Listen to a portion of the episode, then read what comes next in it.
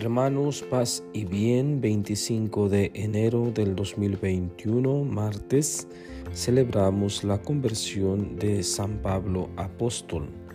Lectura del Santo Evangelio según San Marcos.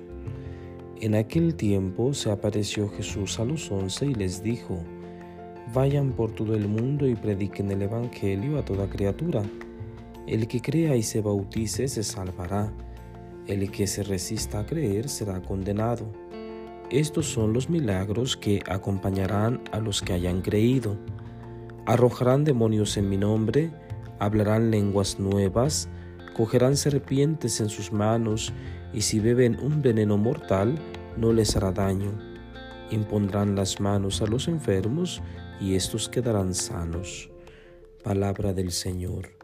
Gloria a ti, Señor Jesús. Al recordar la conversión de San Pablo, podemos ver cómo este pasaje del Evangelio, tomado del capítulo 16 de San Marcos, versículos 15 al 18, se aplica muy bien a su vida de misionero. Recorrió ciudades, embarcó, corrió múltiples peligros. Pensemos un poco en lo normal de nuestra vida que no nos toca eh, tomar serpientes con las manos y, y no nos imaginamos de hecho a nosotros mismos expulsando demonios. Pero el envío de Jesús es para todos y sus promesas es, son para todos. También sigue, siguen vigentes estas palabras de Cristo.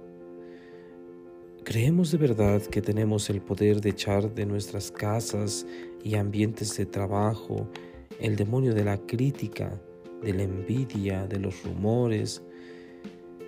¿Que podemos hablar la lengua de la compasión? ¿Que podemos evitar que el veneno que circula en las redes sociales nos afecte? ¿Creemos que tenemos el poder de tocar vidas y sanarlas? Vayamos por todo el mundo. Hay una buena noticia para llevar, para compartir con toda la creación y podemos anunciarla sin miedo. Jesús pues, cuando se aparece a los once y los envía, no los envía para que eh, vayan si pueden hacer algo, los envía con un imperativo. Vayan por todo el mundo y prediquen el Evangelio. O sea, no van a pasearse, no van a vacacionar, son misioneros para predicar el Evangelio, para predicar la buena nueva. Y entonces viene la sentencia. El que crea y se bautice se salvará. Jesús deja bien claro que para salvarnos necesitamos creer. Si no creemos, no nos salvaremos que se resista a creer, dice, será condenado. ¿Cuáles son los milagros que acompañarán a los discípulos enviados? Dice, arrojarán demonios en mi nombre, hablarán lenguas nuevas, cogerán serpientes en sus manos, etcétera, etcétera. Lo que ya dijimos al inicio. Jesús comparte su poder con los discípulos. No escatima en darles este tipo de poder porque Jesús sabe que van a hacer buen uso de este poder, que anunciando pues el Evangelio van a necesitar de esto, de, este poder. Por lo tanto, así los envía. Jesús también quiere enviarnos hoy en día para predicar, y no para predicarnos a nosotros mismos, sino para, para predicar el Evangelio, la palabra de Dios, es decir, para anunciar a Dios ¿Cómo podemos aterrizar este mensaje en cada uno de nosotros? Bueno, pues que todos desde el día de nuestro bautismo adquirimos este compromiso de anunciar el Evangelio y de anunciarlo a través de nuestras palabras, de nuestras acciones y, de todo lo que somos, en todos los ambientes en donde nos movemos, empezando por la propia casa, la escuela, la universidad, la calle, el camión, etcétera, donde quiera que nos encontremos, que podamos predicar el Evangelio.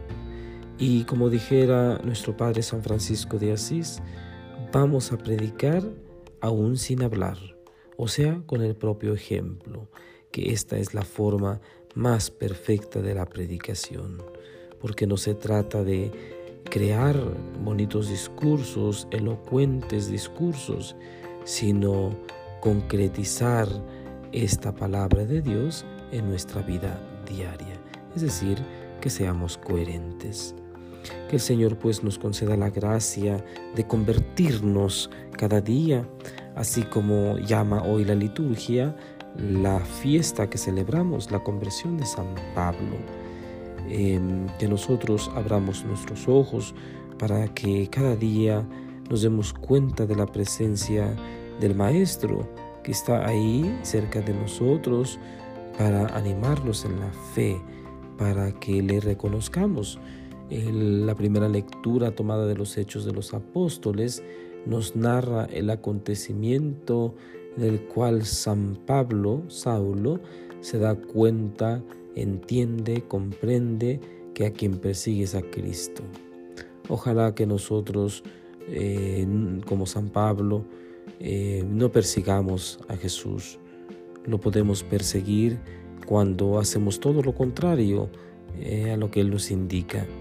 Lo perseguimos cuando no somos capaces de declarar nuestra fe ante situaciones injustas y, de pecado.